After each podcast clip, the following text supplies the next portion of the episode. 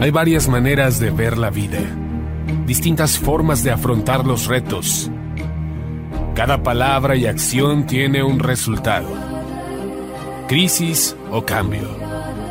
Imposibilidad u oportunidad. Derrota o victoria. Destino o decisiones. Culpabilidad o responsabilidad. Mentira o verdad.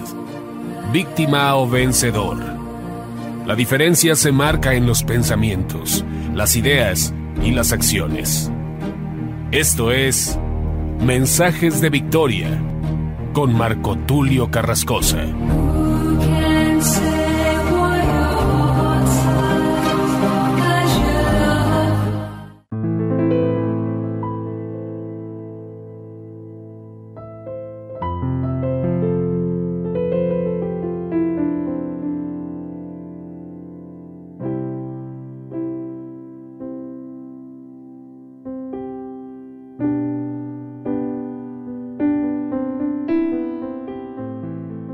Hermanos y amigos, qué gusto saludarles nuevamente.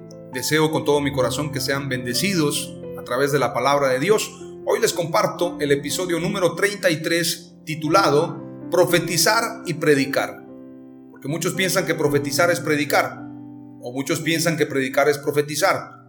Son actividades diferentes, pero todas están, o más bien estas dos están enfocadas precisamente a la palabra de Dios. Es decir, es lamentable, pero hay falsos profetas que hasta profetizan acerca de la Copa del Mundo de Argentina. O hay otros que se meten a profetizar sobre temas, qué sé yo, de cuestiones materiales. El Señor te va a dar una casa en la playa o el Señor te va a dar un carro, eh, un Lamborghini o bien cuestiones materiales que nada tienen que ver con la palabra de Dios. La profecía es para edificación, pero no para satisfacer egos personales, valga la redundancia, o para enaltecer a las personas. Es para edificación en el espíritu, en el alma. Entonces hay mucha gente que piensa que profetizar es prácticamente como adivinos, estar diciendo va a pasar esto, va a pasar aquello. No es así. Y también la predicación tiene que ser basada en la palabra de Dios. Quiero compartirte lo que dice la escritura en 2 de Pedro capítulo 1, versículo 1 en adelante. Por la justicia de nuestro Dios y Salvador Jesucristo, una fe igualmente preciosa que la nuestra, gracia y paz os sean multiplicadas en el conocimiento de Dios y de nuestro Señor Jesús. Versículo 3.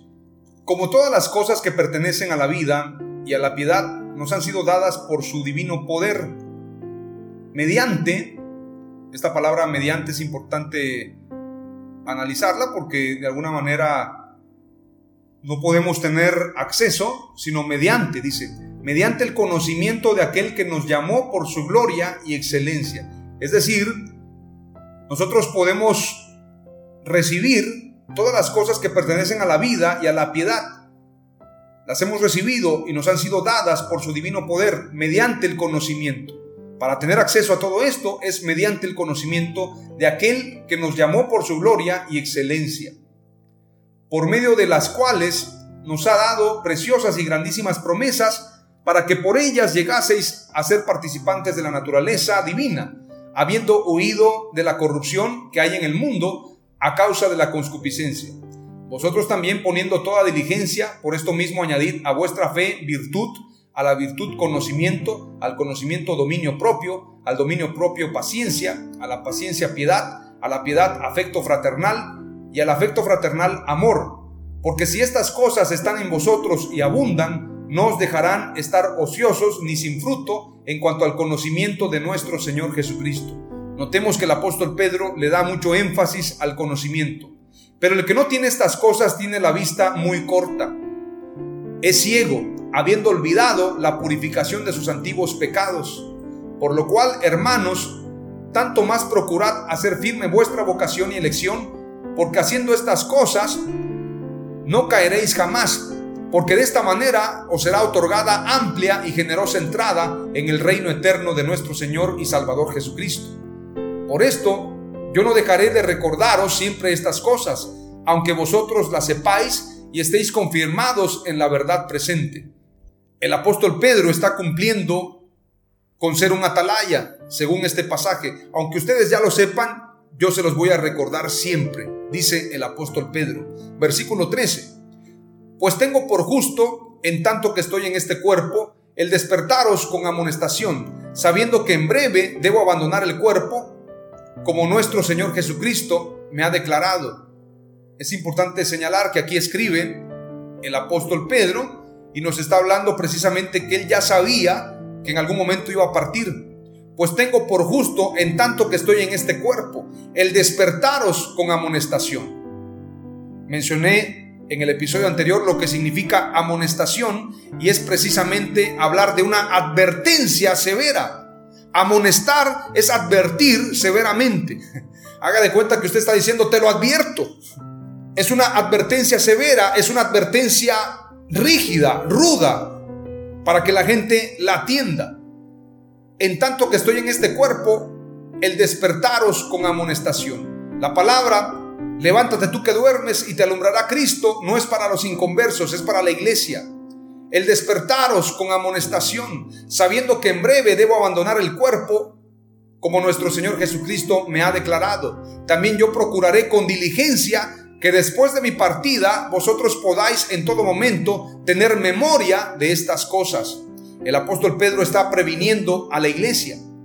Versículo 16 porque no os hemos dado a conocer el poder y la venida de nuestro Señor Jesucristo siguiendo fábulas artificiosas, sino como habiendo visto con nuestros propios ojos su majestad. Pues cuando Él recibió de Dios Padre honra y gloria, le fue enviada desde la magnífica gloria una voz que decía, Este es mi Hijo amado en el cual tengo complacencia. Y nosotros oímos esta voz enviada del cielo cuando estábamos con Él en el Monte Santo. Tenemos también la palabra profética más segura, a la cual hacéis bien en estar atentos como a una antorcha que alumbra en lugar oscuro. ¿Cuál es esa antorcha? La palabra de Dios, la palabra profética más segura, la Biblia, la escritura, las palabras de Jesús, a la cual hacéis bien en estar atentos como a una antorcha que alumbra en lugar oscuro. En el oscurantismo, la gente estaba en oscuridad porque la palabra de Dios solamente estaba en manos de los sacerdotes. Lutero se encargó de hacer una reforma para que todos tuvieran una Biblia. Con la ayuda de Gutenberg y con la ayuda precisamente de la imprenta, se logró esto. Allá por los años 1516, 17, 1518, en esos años se logró precisamente esa reforma y se logró precisamente que la Biblia circulara y estuviese en acceso de todas las personas. Hoy en día el problema no es el tener acceso a la Biblia, sino que hay muchos falsos maestros que han pervertido la verdad y entonces vivimos en un oscurantismo a causa de diferentes vientos de doctrinas que se mueven en la iglesia moderna y en esta época. Dice la escritura, tenemos también la palabra profética más segura, a la cual hacéis bien en estar atentos como a una antorcha que alumbra en lugar oscuro, hasta que el día esclarezca y el lucero de la mañana salga en vuestros corazones. Entendiendo primero esto, que ninguna profecía de la escritura es de interpretación privada. Es decir, nadie puede venir a decirme, es que esta revelación solamente es para nosotros. Ninguna profecía de la escritura es de interpretación privada. Es decir, que nadie se puede adjudicar una interpretación personal de la Biblia. La Biblia es única. Por esto, aquellos que hablan de escatología, aquellos que dicen que hay varias versiones o varias posturas, están en un error. Solamente hay una postura, solamente hay un camino y solamente hay una verdad. Lamentablemente, muchos prefieren que hayan varias posturas, agradar a todo mundo, pero no agradar a Dios. Entonces tenemos que ser muy claros y específicos sobre este tema. Dice la escritura, versículo 21, porque nunca la profecía fue traída por voluntad humana, es decir, no fue escrita por hombres con el corazón de los hombres, sino que los santos hombres de Dios hablaron siendo inspirados por el Espíritu Santo. Este pasaje hace concordancia con lo que enseña el apóstol Juan en Primera de Juan capítulo 2 versículo 24 en adelante dice, en cuanto a ustedes, permanezcan fieles al mensaje que oyeron desde el principio. Si lo hacen así, participarán de la vida del Padre y del Hijo, pues tal es la promesa que Cristo nos ha hecho, la vida eterna. Al escribirles esto, los pongo en guardia contra quienes tratan de embaucarlos.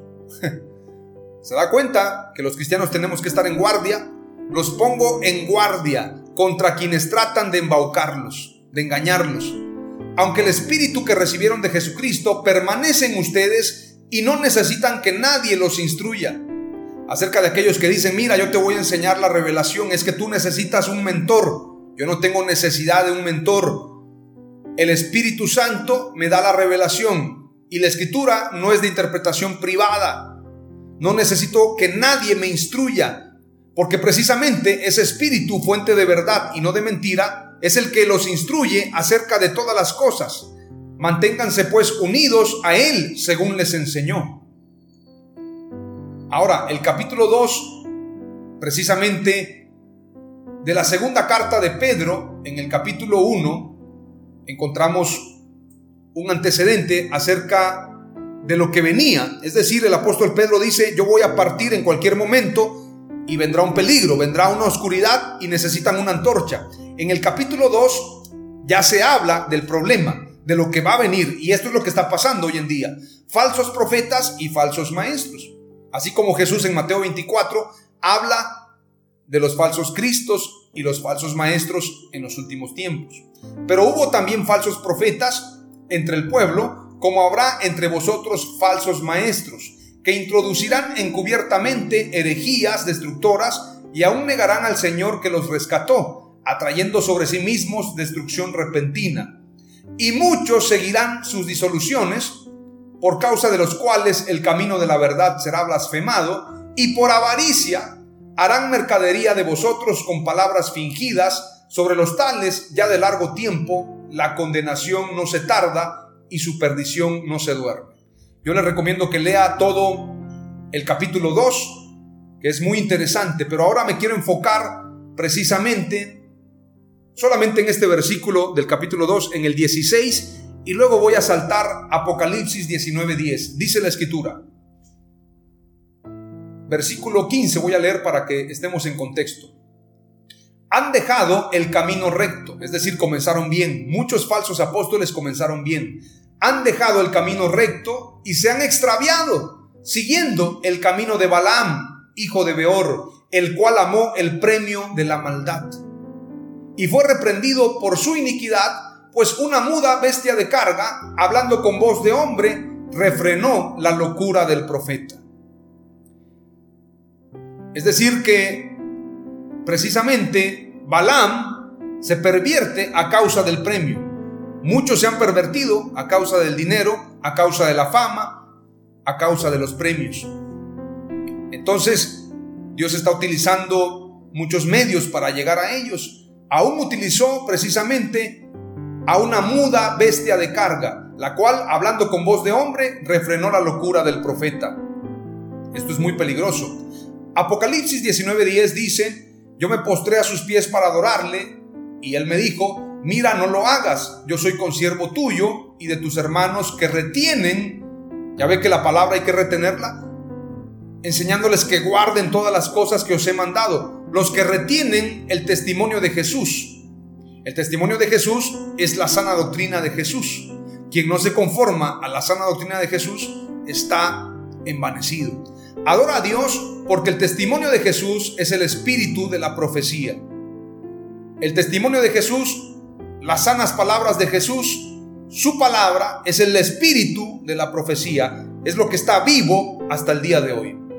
Es lo que le da vida a la iglesia, le da propósito, le da espíritu.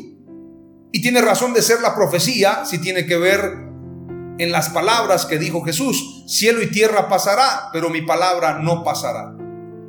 Joel 2.28 dice, y después de esto derramaré mi espíritu sobre toda carne y profetizarán vuestros hijos y vuestras hijas, vuestros ancianos soñarán sueños y vuestros jóvenes verán visiones. Esto se cumple en Hechos 2, versículo 17 en adelante y dice, Y en los postreros días, dice Dios, derramaré de mi espíritu sobre toda carne, y vuestros hijos y vuestras hijas profetizarán, vuestros jóvenes verán visiones y vuestros ancianos soñarán sueños. Y de cierto sobre mis siervos y sobre mis siervas, en aquellos días derramaré de mi espíritu y profetizarán. La predicación es acerca de Jesús. La profecía tiene que ver precisamente acerca de Jesús, pero de una manera un poco más profunda. La profecía nos permite entender la cronología de los tiempos, el kairos de Dios, nos permite entender los acontecimientos, nos permite entender cómo van a ir sucediendo las cosas a causa precisamente de la profecía. Pero cada profecía tiene que basarse precisamente en la palabra de Dios. Es decir, la profecía tiene que coincidir con lo que ya está escrito. Si no coincide y si no se cumple, no es una profecía de Dios, porque la profecía es específica, es concreta, pero es eficaz, tiene que cumplirse, no puede quedar al aire. Marcos 16, versículo 17 al 20, nos habla y nos muestra precisamente la diferencia de predicar con profetizar. Dice la escritura, y estas señales seguirán a los que creyeren. ¿A quiénes van a seguir las señales? A los que creyeren. En mi nombre echarán fuera demonios, hablarán nuevas lenguas, quitarán serpientes y si bebieren cosa mortífera no les dañará. Sobre los enfermos pondrán sus manos y sanarán. Y el Señor después de que les habló fue recibido arriba en el cielo y se sentó a la diestra de Dios. Y ellos saliendo predicaron en todas partes, es decir, anunciaron acerca de Jesús predicaron, obrando con ellos el Señor y confirmando la palabra, es decir, la predicación con las señales, confirmando la palabra con la profecía, que seguían a cada uno de los predicadores, a cada uno de los apóstoles. La profecía es un complemento de la palabra, pero más importante que la profecía es la palabra que ya está escrita, porque la palabra es la antorcha y la profecía es una señal. Ahora, el que le da más importancia a la profecía o al don profético que a la palabra está en un grave error. Por ahí mencionó el falso apóstol Guillermo Maldonado que los que viven en base a lo que está escrito hacen bien, pero los que viven en base a la palabra que escuchan están en otro nivel. Esto es un error. Porque los que vivimos en base a esta antorcha que es la palabra de Jesús, el testimonio de Jesús, estamos fortalecidos en la roca. Pero las palabras que escuchamos tenemos que filtrarlas en la palabra viva y eficaz que anunció Jesús. Es decir, en la palabra de Dios. Toda profecía tiene que ser examinada. Examinadlo todo. Retened lo bueno, desechad lo malo. En una profecía yo tengo que examinar todo en base a la palabra, como los debería, analizar si lo que están anunciando tiene fundamento bíblico. Si no tiene fundamento bíblico, tiene que ser desechado, aunque haga llover milagros, como decía Martín Lutero. Entonces, lo menciono de esta manera porque precisamente las señales y la profecía confirman la palabra que ya se ha predicado. Entonces, ¿qué es más importante? ¿La palabra de Dios o la profecía? La palabra de Dios, porque la profecía es una señal, pero la palabra de Dios nunca pasará. Las profecías cesarán, las señales cesarán, las lenguas cesarán, pero la palabra de Dios nunca pasará. Cielo y tierra pasará, pero mi palabra no pasará. El Evangelio de Dios es eterno. Mateo 28 nos habla también de la predicación, hablando precisamente de la gran comisión. Pero los once discípulos se fueron a Galilea, al monte donde Jesús les había ordenado, y cuando le vieron le adoraron, pero algunos dudaban. Y Jesús se acercó y les habló diciendo, Toda potestad me es dada en el cielo y en la tierra. Por tanto, id y haced discípulos a todas las naciones, bautizándolos en el nombre del Padre y del Hijo y del Espíritu Santo, enseñándoles que guarden todas las cosas que os he mandado. Esto es la doctrina la doctrina tiene que ser guardada. Y he aquí yo estoy con vosotros todos los días hasta el fin del mundo. Este pasaje hace concordancia precisamente con San Marcos capítulo 16. Entonces se les está enviando a predicar y a profetizar. Predicar es hablar de lo que ya está escrito, profetizar es una señal para cumplimiento de la palabra que ya está escrita. Por ejemplo, el Señor puede darle el don profético a un niño, a un joven, y este joven puede decir, mañana a las 5 de la tarde, en base a las profecías que están escritas en Mateo 24, el Señor me ha dicho que habrá un terremoto en Haití y sucederá lo siguiente, el gobernante tendrá que humillarse ante Dios porque habrá un gran terremoto. Es un ejemplo. Al siguiente día sucede el terremoto, el presidente fue avisado, entonces se arrepiente a causa de este mensaje profético y se cumple la profecía en base a lo que ya estaba escrito, en base a la escritura. Es un cumplimiento, es una señal para cumplimiento de la palabra que ya fue escrita. No es superior a la palabra escrita, la profecía. Romanos capítulo 1, versículo 16 dice, porque no me avergüenzo del Evangelio, porque es poder de Dios para salvación a todo aquel que cree, al judío primeramente y también al griego, porque en el Evangelio la justicia de Dios se revela por fe y para fe, como está escrito, mas el justo por la fe vivirá. También la escritura dice que la fe viene por el oír y el oír por la palabra de Dios. Es decir, lo que yo voy a oír, lo que voy a escuchar es la palabra de Dios. Y toda profecía tiene que ser en base a la palabra de Dios, en base a la Biblia, en base a lo que está escrito. Hoy te comparto tres palabras clave del episodio número 33 titulado Profetizar y predicar. Número uno, profetizar en este tiempo es predicar en el nombre de Jesús. Las profecías de la Biblia son de interpretación popular. Y número tres, el Evangelio de Jesús es arrepentimiento y salvación. Amén. Hallelujah.